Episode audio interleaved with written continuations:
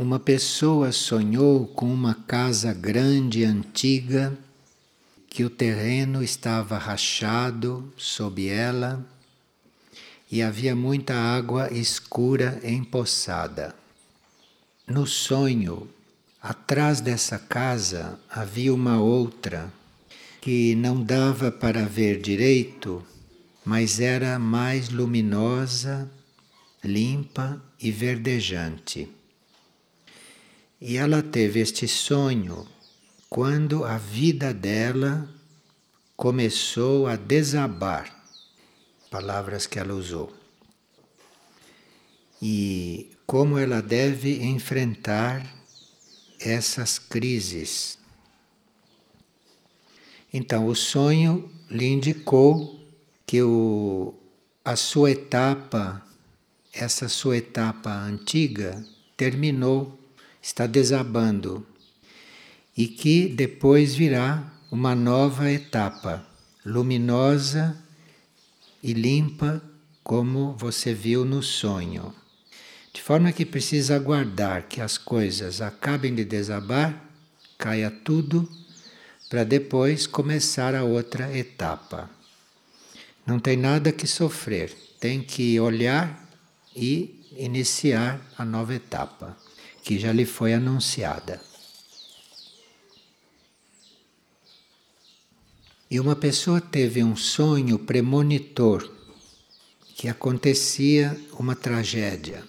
Uma pessoa que ela conheceu há muitos anos e ela continuou sonhando algumas vezes com essas mesmas coisas e com esta pessoa. E realmente isto aconteceu. Então ela ficou impressionada por este sonho premonitor. Um sonho que nos avisa de alguma coisa e depois a coisa acontece, aquilo veio para nos avisar, para nós nos prepararmos e eventualmente ajudar para aliviar as coisas. Esses sonhos são muito úteis e não é caso de ficar impressionada quando se os tem. E uma pessoa sonha com um bebê com os dentes muito brancos, todos iguais, porém não havia os caninos. A dentição é um símbolo da nossa evolução então, à medida que a humanidade for evoluindo, os dentes caninos irão desaparecer. Me disse um dentista que já existem seres nascendo com dentição diferente.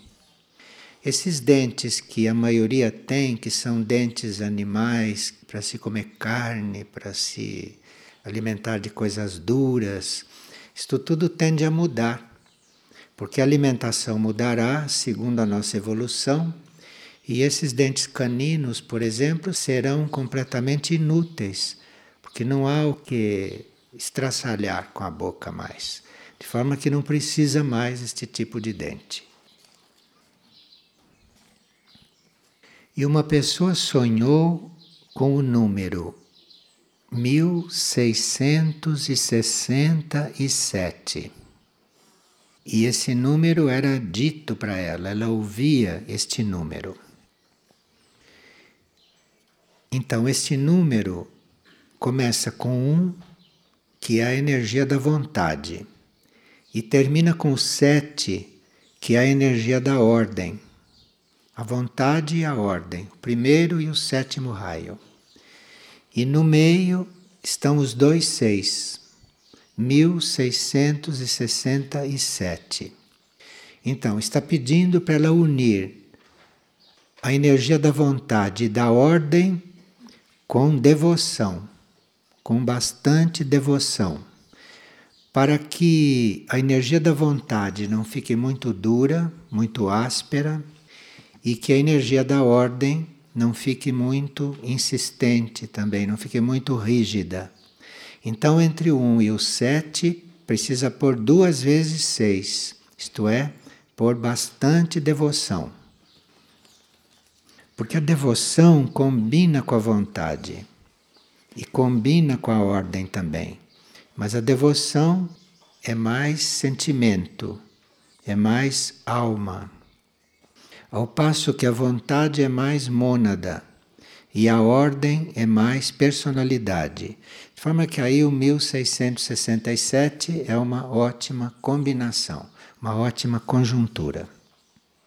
E se a pessoa ouviu isto, é porque ela pode internamente ser ajudada a fazer isto.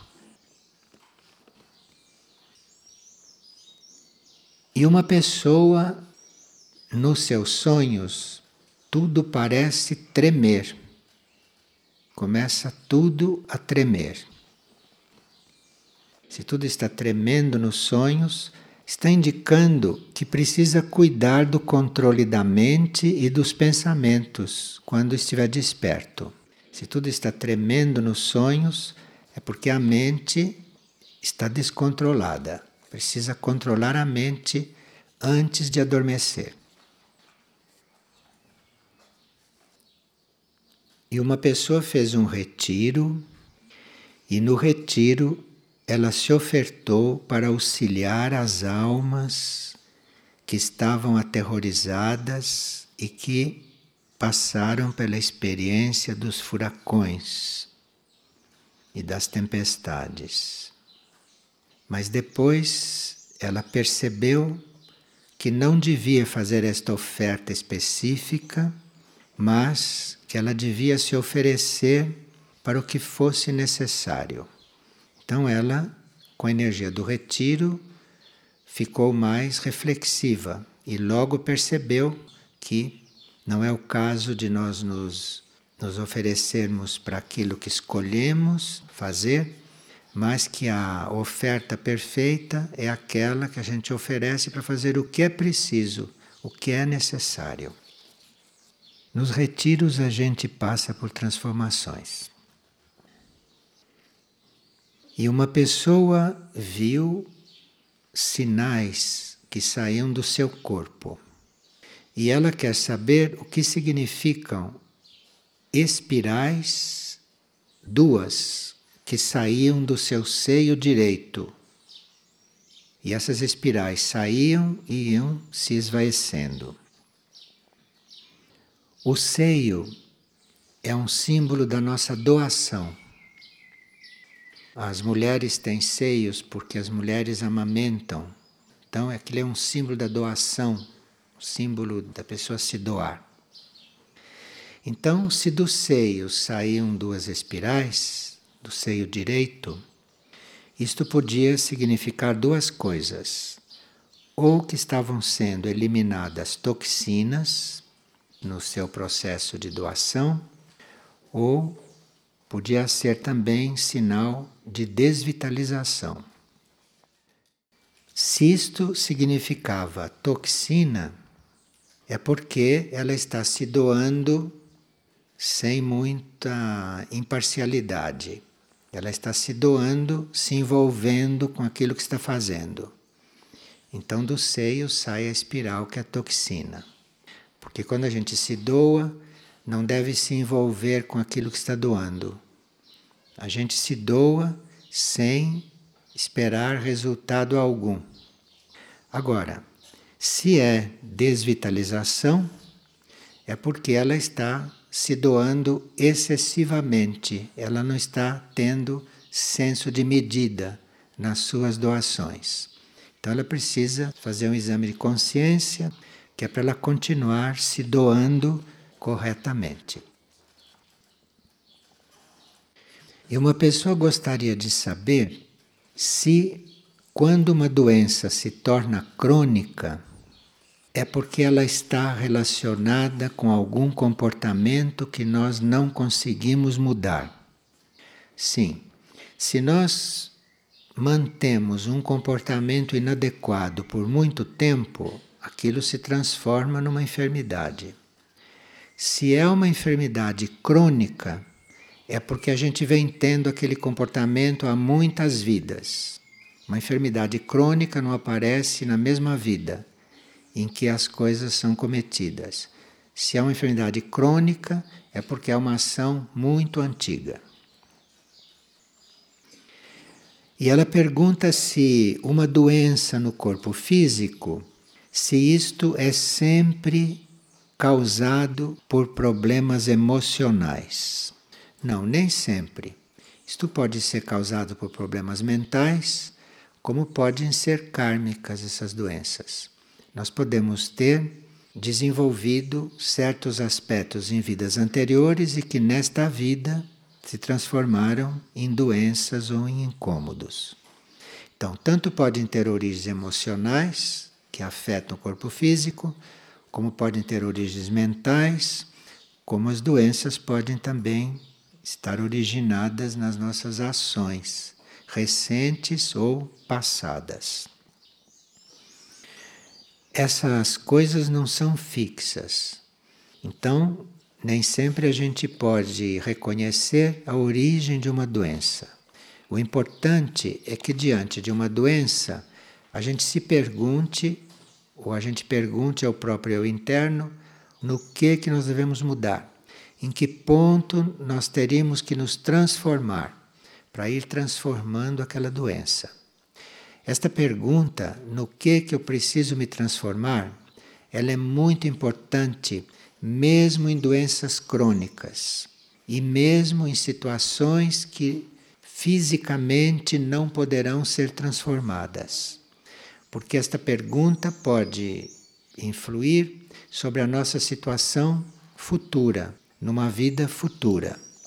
E nunca se sabe até que ponto uma situação física poderá ser transformada. As situações físicas que não podem ser transformadas naquela vida serão transformadas na próxima. E naquela vida em que ela não pode ser transformada, nós podemos receber a graça de compreender aquela situação, de saber lidar com aquela situação e, portanto, de não sofrer com aquela situação. Isto é uma graça.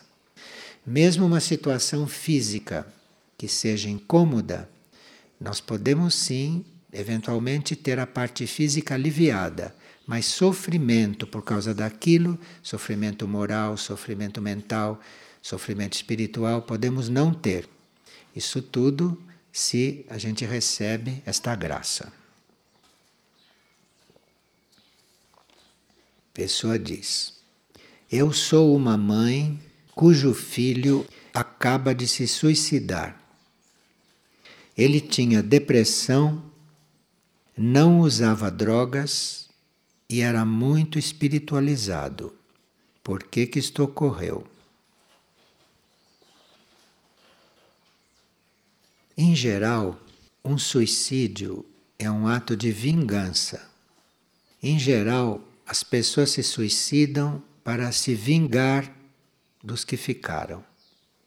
Isto é uma coisa geral, pode haver exceções. Uma pessoa também pode se suicidar porque foi influenciada muito fortemente por uma força negativa naquele momento e a alma não soube fechá-lo, aquela força. Então, aquela força pode levar o indivíduo a se suicidar. Mas isto é muito raro, mas também existe.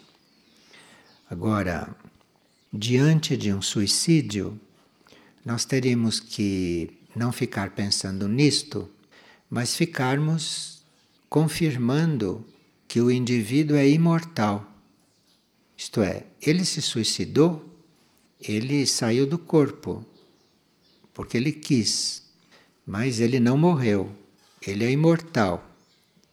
E aquela alma continua viva nos outros níveis, nos outros planos. Então, esta é a nossa visualização de um suicida. Ele continua vivo. Nós temos que afirmar isto, porque isto vai ajudá-lo a se reestruturar lá nos planos onde está, para depois reencarnar. Então, nós podemos ajudar um suicida visualizando não como morto, mas como um ser vivo que está num outro plano de consciência. Principalmente, como ela diz, se ele era espiritualizado, espiritualizado, acho que ela quer dizer que ele sabia que era imortal, que é um ser interno. Então, se ele é espiritualizado, ele pode ser ajudado do outro lado se nós o imaginamos vivo e não morto. Mas esses trabalhos ou esse tipo de serviço teria que ser feito com muito desprendimento, com muita imparcialidade, com muita neutralidade, porque senão a gente faz a coligação e o indivíduo lá do outro lado recebe o nosso estado. Então é bom que a gente esteja bem imparcial, bem neutro, bem tranquilo quando imagina alguém vivo do outro lado, porque aí ele vai receber a parte melhor, ele vai receber a energia positiva e não o nosso estado de envolvimento, porque ele está lá. Isso está claro, né? E uma pessoa diz que tem sido dado muita ênfase ao local físico onde nós deveremos estar. E se isto tem a ver com o momento de emergência planetária que estamos vivendo.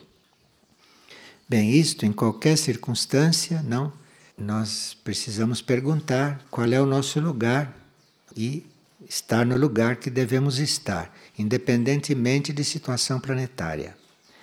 Agora, essa pergunta deve ser feita normalmente, principalmente numa situação como esta, porque a superfície da Terra está passando por grandes convulsões, então, mais do que nunca, nós devemos estar no lugar que devemos estar que é para não estarmos fazendo experiências que não estaríamos fazendo se estivéssemos no lugar certo. E como proceder, pergunta uma pessoa, diante daquilo que não queremos? Enfim, como proceder numa situação que nós não gostaríamos de passar por ela? Em princípio, precisa observar a situação. Depois, aceitar a situação, assim como ela se apresentou. E em seguida, pedir luz para poder transformar a situação. Então, precisa observar, aceitar e pedir luz para ver como transformá-la. Aceitar não quer dizer não fazer nada. A gente aceita para poder compreender como mudar e se é para mudar naquele momento. Às vezes é para mudar e às vezes não é para mudar. Então precisa pedir luz para ver qual é o caso. E quando a gente pede luz, acaba recebendo, junto com a luz, acaba recebendo a energia para estar diante da coisa. A luz vem completa, mas precisa pedir. E qual é a importância da atual transição que o planeta está passando? É muito importante porque este momento planetário, isto representa uma luta entre várias forças involutivas. As forças involutivas, neste momento, estão se conflitando entre elas de forma que elas vão, entre elas, se resolverem. Entre elas vão. Entenderam, não é? Bom, elas vão se resolver. Isto é muito importante, porque com isto elas vão, no fim, ser desalojadas do planeta. E essa situação é sinal de uma crise, essa situação é sinal de uma transformação, e o que virá depois será o que o planeta tiver que ser. Porque este planeta hoje é a sede de muitas forças involutivas, de muitas forças antagônicas e heterogêneas. E é bom que isto se resolva. Isto é um bom sinal. Isto significa uma purificação, uma purificação planetária e uma purificação de tudo aquilo que está aqui neste planeta.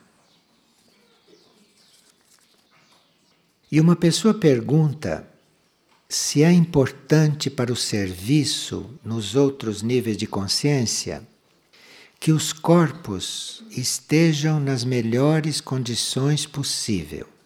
Sim, isto é muito importante.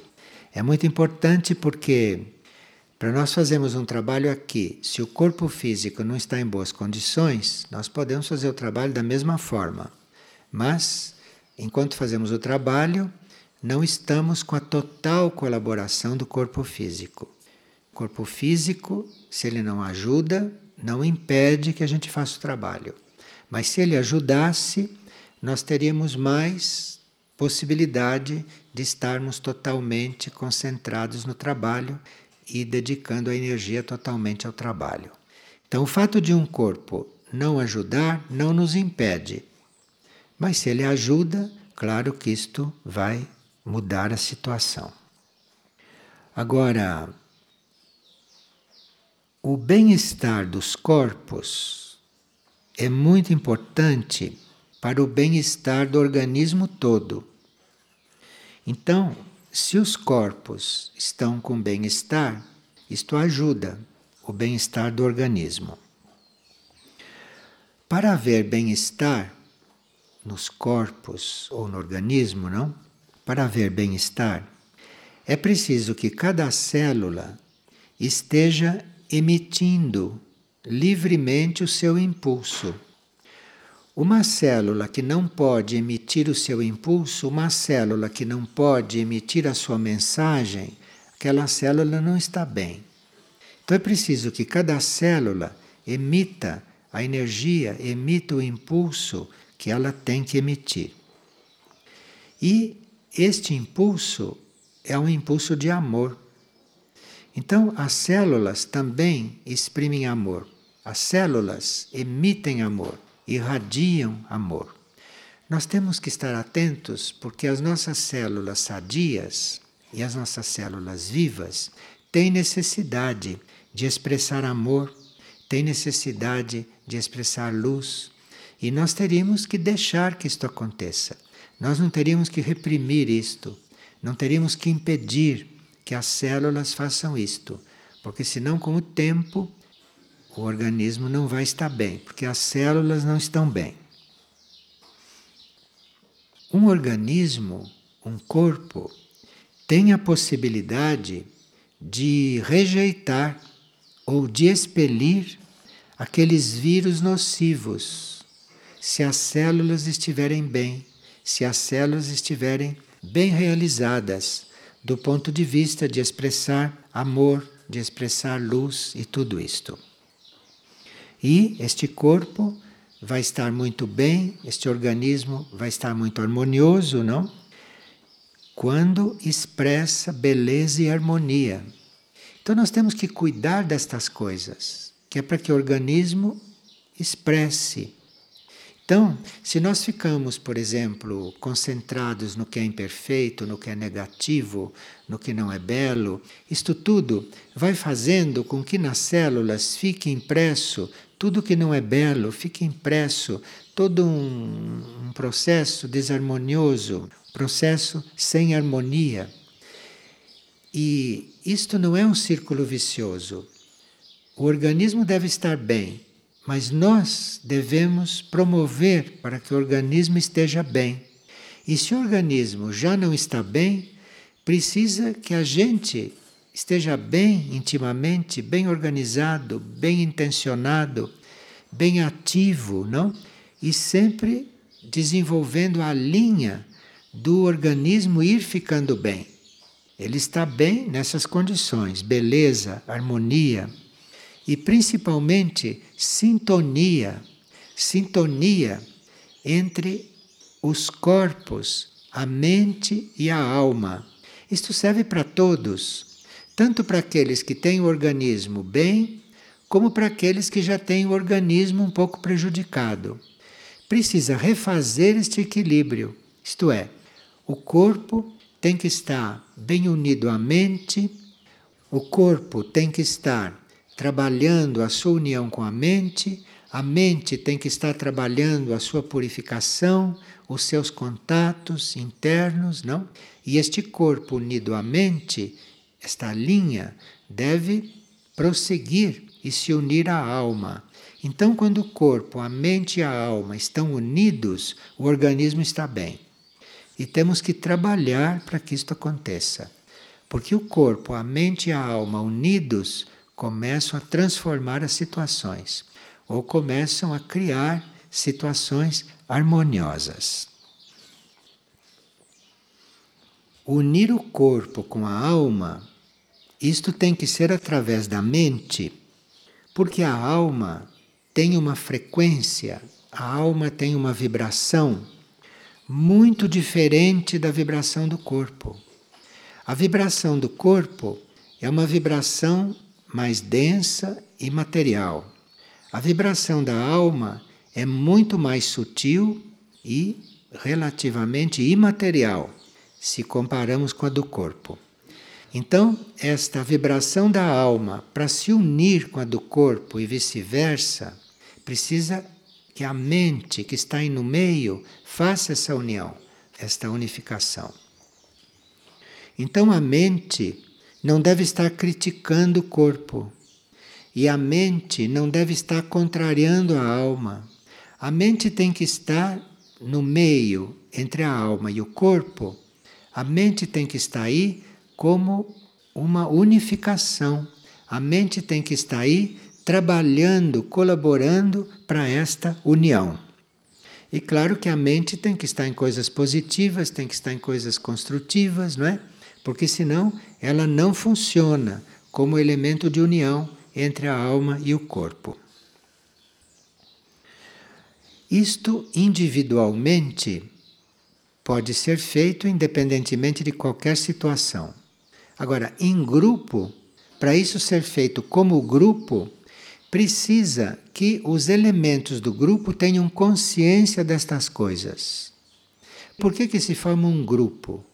Será que é só para fazer coisas? Não. Um grupo se forma é para fazer isto de forma mais ampla, porque um ajuda o outro dentro do grupo a fazer isto. E um grupo que faz isto serve de antena. Antena para quê? Este grupo serve de antena, este grupo atrai as condições para a nova humanidade, atrai as condições para que os seres humanos sejam diferentes do que são atualmente. Então, o grupo tem muito mais força do que um ser humano individual fazendo isto. De forma que é muito importante que os grupos tenham esta consciência. Isto é, não usem a mente para criticar os outros ou não usem a mente para destruir ou para demolir, mas usem a mente como união dos seus aspectos melhores com a sua ação Corpo físico significa ação e alma significa os nossos aspectos melhores. Então a mente deve estar unindo essas duas coisas. E se cada um em um grupo está fazendo isto, aquele grupo tem uma grande força.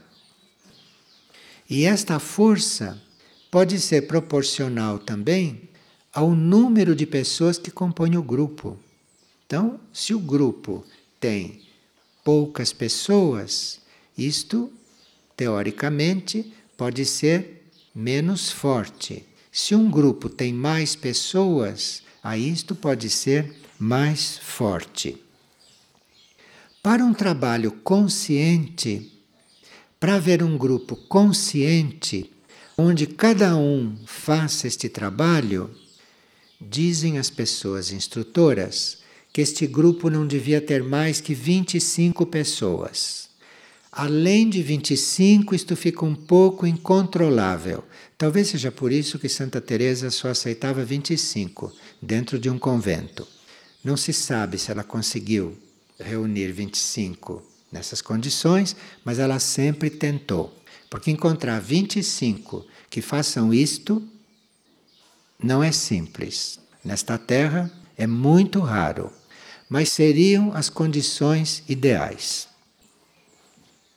Agora, esses que se reúnem, sejam quantos forem, esses que se reúnem para fazer isto, deviam ter, em princípio, uma persistência no caminho. Porque vocês sabem como é a natureza humana. A natureza humana se propõe a fazer uma coisa e dali a pouco não está fazendo como queria, como gostaria. Isto é assim mesmo. Mas é preciso persistir. Então, quando se reúne um grupo, não quer dizer que todos sejam perfeitos e que todos estejam conseguindo aquilo que se propõe. Mas é importante que persistam. Isto que é importante. Então as mentes ficam apontando os defeitos. Isto tudo é assim mesmo, isto é natural isto é humano.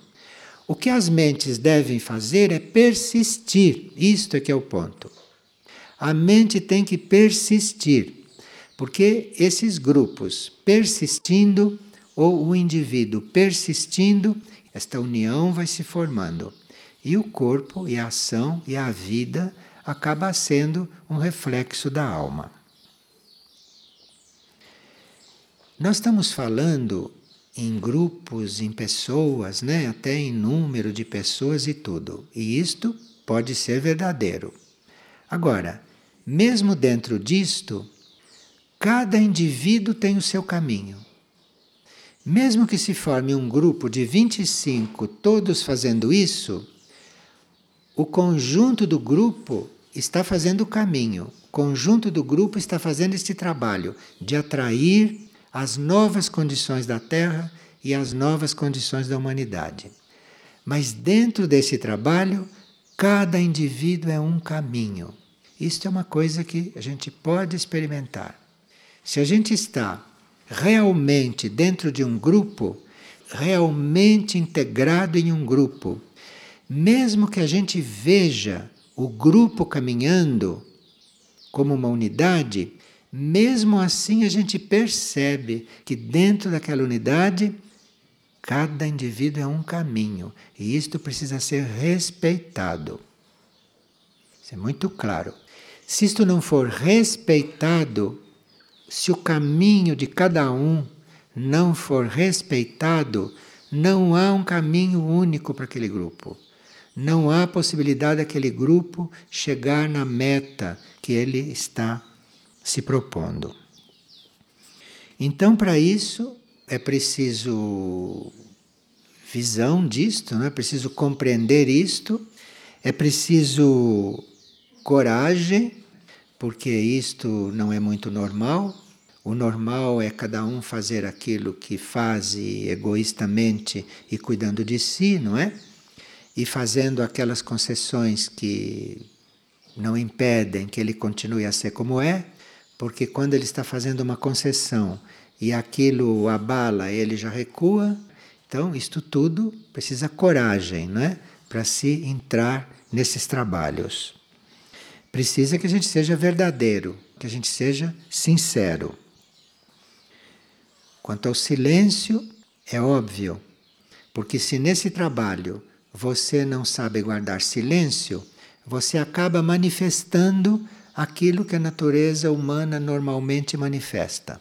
Porque a natureza humana está aí, né, para ser trabalhada. E no silêncio, na lei do silêncio, todos esses aspectos humanos que não são desejáveis para um trabalho assim, dentro do silêncio, esses aspectos não emergem tanto. Então não prejudicam tanto aquilo que está acontecendo. É claro que no plano físico, isto tudo pode ser ajudado, não? Pelo primeiro, pelo sétimo raio, como vimos, pela vontade, pela ordem, pela disciplina, pela devoção, e também no plano físico, isto é ajudado por um regime de vida é ajudado não por um regime de vida, principalmente por um regime alimentar. Agora, é preciso ter muita compreensão consigo primeiro, porque se não tem compreensão consigo, não vai ter compreensão para com o outro. E aqui precisa compreensão. Precisa compreensão, precisa muito boa vontade e precisa muita vontade e muito silêncio. É inimaginável fazer tudo isto com gente que não sabe guardar silêncio.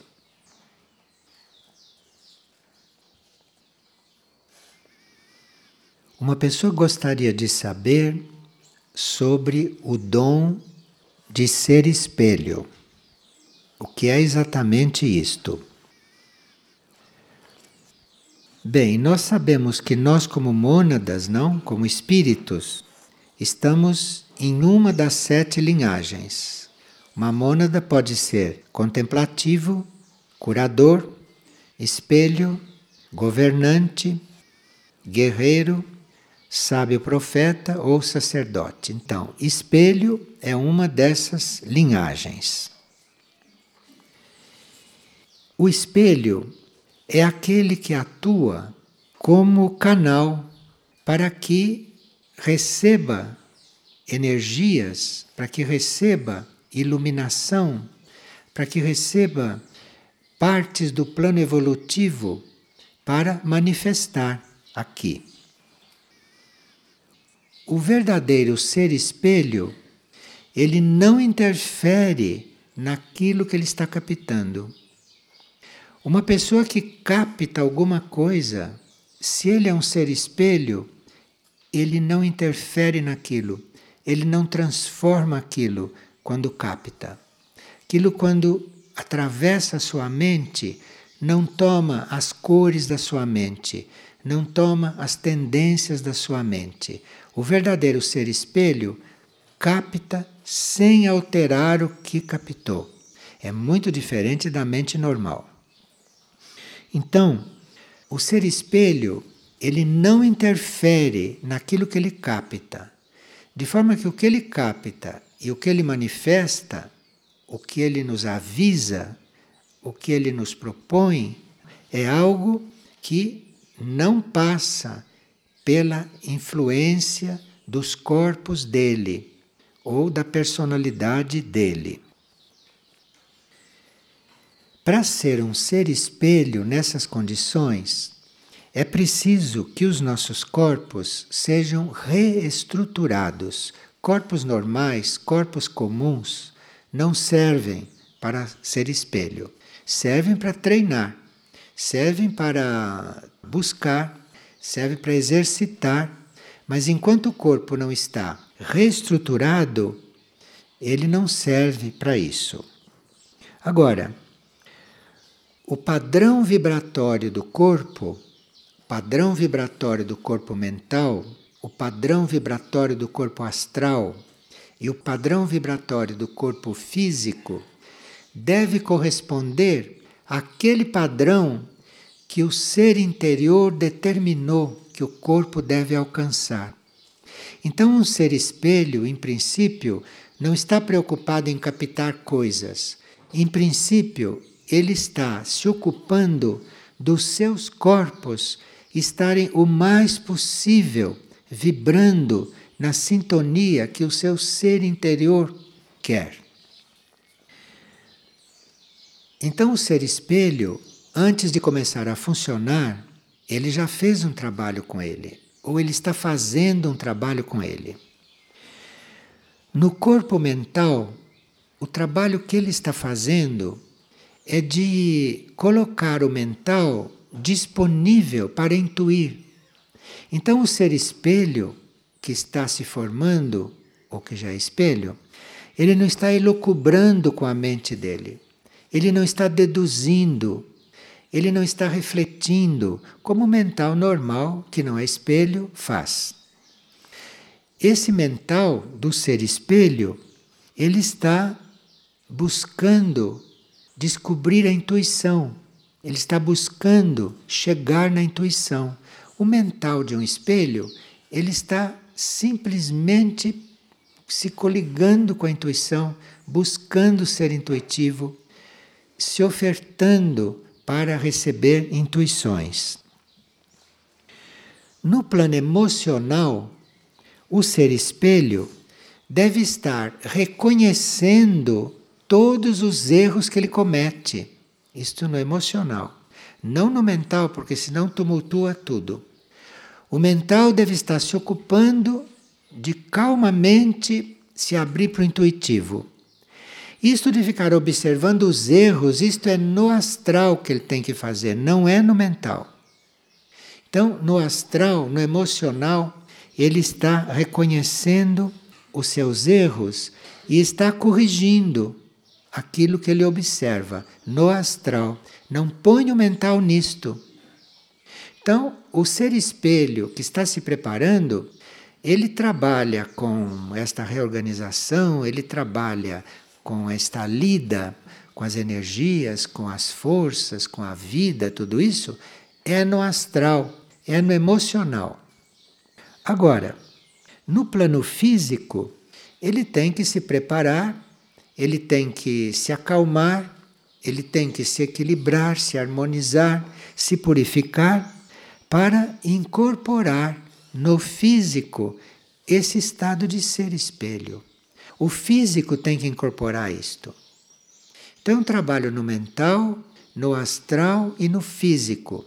Quando o físico incorpora isto, então nós temos um ser espelho bem alinhado, temos um ser espelho bem formado. Se o físico não acompanha, não incorpora a situação, se o astral não permite, se o astral não está puro, e se o mental não está quieto, não há ser espelho realmente. Existem aprendizes ou pessoas que estão se ofertando para ser espelho. É preciso que o ser se torne este espelho para que o relacionamento dele com a vida, não só com a vida terrestre, com a vida humana, mas também com a vida interna, com a vida universal, não? Que isto amadureça. Porque aí sim ele se converte, aí sim ele se transforma numa verdadeira antena. Ele se transforma num verdadeiro ponto de atração. O que ele começa a captar quando ele já está a postos, quando ele já está preparado, o que ele começa a captar são partes do plano evolutivo. Então, se aqui, por exemplo, tem algum ser espelho, o que ele começa a captar é parte do plano evolutivo que nós tenhamos que executar. Então, ele vai captando aquilo que é o plano para nós executarmos. É importantíssimo ter seres espelhos em um grupo. Agora, esse ser espelho capta, tem isto claro, pode revelar isto, e o ser espelho e a alma do espelho não revela isto só para os outros seres humanos, para os seres humanos manifestarem. O ser espelho revela isso para os devas também. Então, ele manifesta para os seres humanos e revela para os devas. E aí a obra do espelho está completa. Realmente não é o ser espelho que faz. O trabalho do ser espelho não é fazer trabalho do ser espelho é captar e manifestar. E os outros seres constroem aqui entre os seres humanos. E os devas constroem a outra parte, que depende desta evolução paralela, que é a evolução dos devas. Então, o ser espelho deve estar muito atento não só aos seus semelhantes humanos, mas ele deve estar também muito atento a esta evolução dévica, a esses irmãos nossos do reino dévico. Para um ser espelho, um deva é tão presente quanto um outro ser humano. Ele tem que manter esta conexão, ele tem que manter esta relação, porque o espelho, aquilo que deve ser manifestado, necessita da colaboração dos devas, como necessita da colaboração humana. O trabalho do ser espelho, neste ponto, é estar sempre ajustando a sua vibração, sempre ajustando a sua vibração em uma sintonia, em uma frequência sempre mais elevada. E aí cada ser espelho individualmente vai aprendendo a fazer isto. No campo da palavra, no campo da alimentação, no campo do pensamento, no campo do sentimento, no campo da ação. A vibração, a sintonia vai ficando cada vez mais fina, vai ficando cada vez mais elevada. E com isto, quando temos um ser espelho bem formado, nós estamos diante de algo muito imparcial, de um ser muito imparcial e de um ser muito transparente, de um ser que a transparência e a impessoalidade irradiam dele. É a própria impessoalidade e transparência. Como os seres espelhos são para acontecer na humanidade, porque é uma linhagem, há mônadas que estão para manifestar esta linhagem, que estão para manifestar este trabalho, é bom que a gente saiba destas coisas, que a gente conheça estas coisas, porque pode bem ser que nós sejamos uma mônada desta linhagem e que está aguardando que a gente conscientize estas coisas, que a gente saiba destas coisas, que é para poder abrir caminho para que estas coisas aconteçam no ser, para que estas coisas aconteçam na vida. Agora, aqui uma pessoa leu várias coisas em um livro a respeito da origem da humanidade. E ela leu lá que a humanidade terrestre é muito heterogêneo, que todos nós sabemos, mas ela leu que esses que são humanos aqui na Terra hoje, que vieram de diferentes planetas. E ela aqui apresenta o assunto daqueles que entre nós na humanidade são provenientes de Marte. E que diferença existiria? Eu estou colocando tudo isso no condicional, porque não se pode provar nada disto, né? Quem quiser acredita e quem não quiser não acredita. Então, então ela pergunta: que diferença existiria entre um marciano que está aqui e forma esta humanidade e um marciano de Marte? É uma boa pergunta. Para começar, os marcianos de Marte não são físicos, porque em Marte todo mundo sabe que não há uma civilização física não chegaram lá ainda para ver isto, mas se sabe, não precisa chegar lá para ver, que não há isto no plano físico. Sabemos que em Marte há resto de mares, há resto de rios, há resto de pedras, mas é tudo o resto. Então, no plano físico, não se pode dizer que haja uma humanidade. Então, não se pode dizer que haja um marciano lá no plano físico. Porque a humanidade de Marte está em um outro nível de Marte, que não é físico. A humanidade de Marte está no Marte sutil. Como a Terra tem vários planos de consciência, e nós aqui na Terra temos vários irmãos intraterrenos, suprafísicos, né, que não estão aqui na superfície, Marte também. Então, na superfície de Marte não há ninguém. Os marcianos de lá não estão no nível físico, estão em outros níveis. Esses marcianos que estão lá nos outros níveis e que formam uma civilização mais adiantada do que a Terra, são seres que compreenderam no momento em que o planeta Marte passou por uma grande transição. Porque tudo estava no plano físico, como aqui na Terra, mas de repente em Marte houve uma transição, houve um juízo, como esse que pode acontecer aqui, como pode acontecer em qualquer planeta. E os marcianos evoluídos de lá são aqueles que compreenderam isso e que, quando o planeta fez a transição, eles fizeram também. Eles foram junto. Então, são os marcianos. esses marcianos que estão aqui na Terra foram aqueles que, quando Marte fez a transição, eles pensaram que tudo estivesse acabando e as mônadas correram para cá. Então, quando uma pessoa aqui na Terra diz eu sou marciano, não sei se ele sabe o que está dizendo.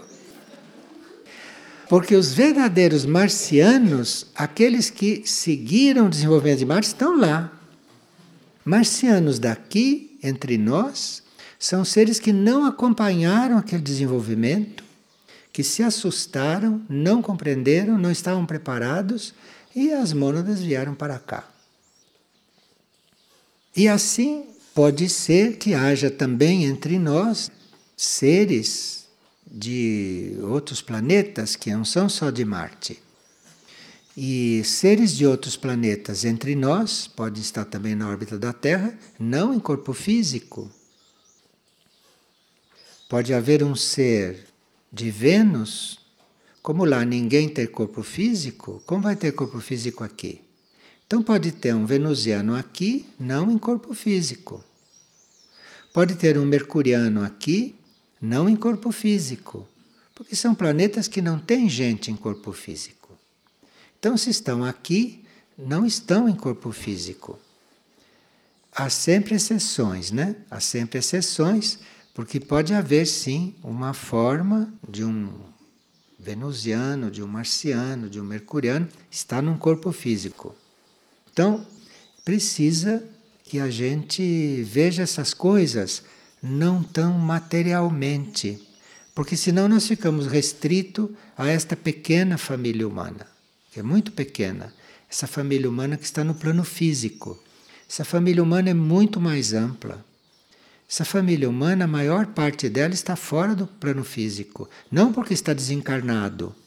Os desencarnados também, mas a família humana fora do plano físico é muito maior, porque pode ter vindo de outros planetas, pode estar aqui proveniente de outros planetas. Agora, com tudo isso, a proveniência da humanidade que está aqui não é mesmo muito clara. Ninguém pode afirmar isto tudo em detalhes. Mas uma ideia geral assim a gente pode ter, que é para a gente ir começando a participar da vida universal. A gente ficando mais aberto à vida universal e não ficar restrito a um planeta menor, como é a Terra, um planeta não sagrado, não iniciado, um planeta material. Então, nós precisamos aqui começar a abrir a nossa consciência. Começamos aqui a incluir coisas maiores, coisas mais amplas, para poder ajudar a Terra e a humanidade a se erguer do seu estado atual. E isto é uma, um trabalho na consciência. Isso é um trabalho na consciência, na alma, na mente e nos corpos também, dependendo do que se está trabalhando, dependendo do estágio de que se está trabalhando. Mas vocês podem ter uma ideia mais trabalhada destas coisas se vocês forem pesquisar lá no livro Aurora, no livro Ressurgimento de Fátima ou no livro Mirnajá. Esses três livros juntos formam uma trilogia que ajudam muito na compreensão da humanidade. Principalmente nós compreendermos o que seria trabalharmos a nova humanidade. Não conhecermos a nossa humanidade para ficar neste ponto em que estamos conhecer a humanidade para ajudarmos na criação da nova humanidade, daquilo que será a humanidade, não daquilo que ela é hoje, daquilo que será, porque o que ela é hoje já é, já está aí. E precisa que seja uma nova humanidade. Então, Aurora, Lis Fátima e Mirnajá são os centros planetários que estão diretamente construindo, diretamente trabalhando pela nova humanidade. E por isso esses livros foram manifestados para nós. Mas precisa que a gente saiba usar esses livros, não? Não estar diante desses livros por uma curiosidade, mas para a gente realmente né, estar coligados, conectados com esse trabalho dos centros planetários. E isso está ligado à nova humanidade.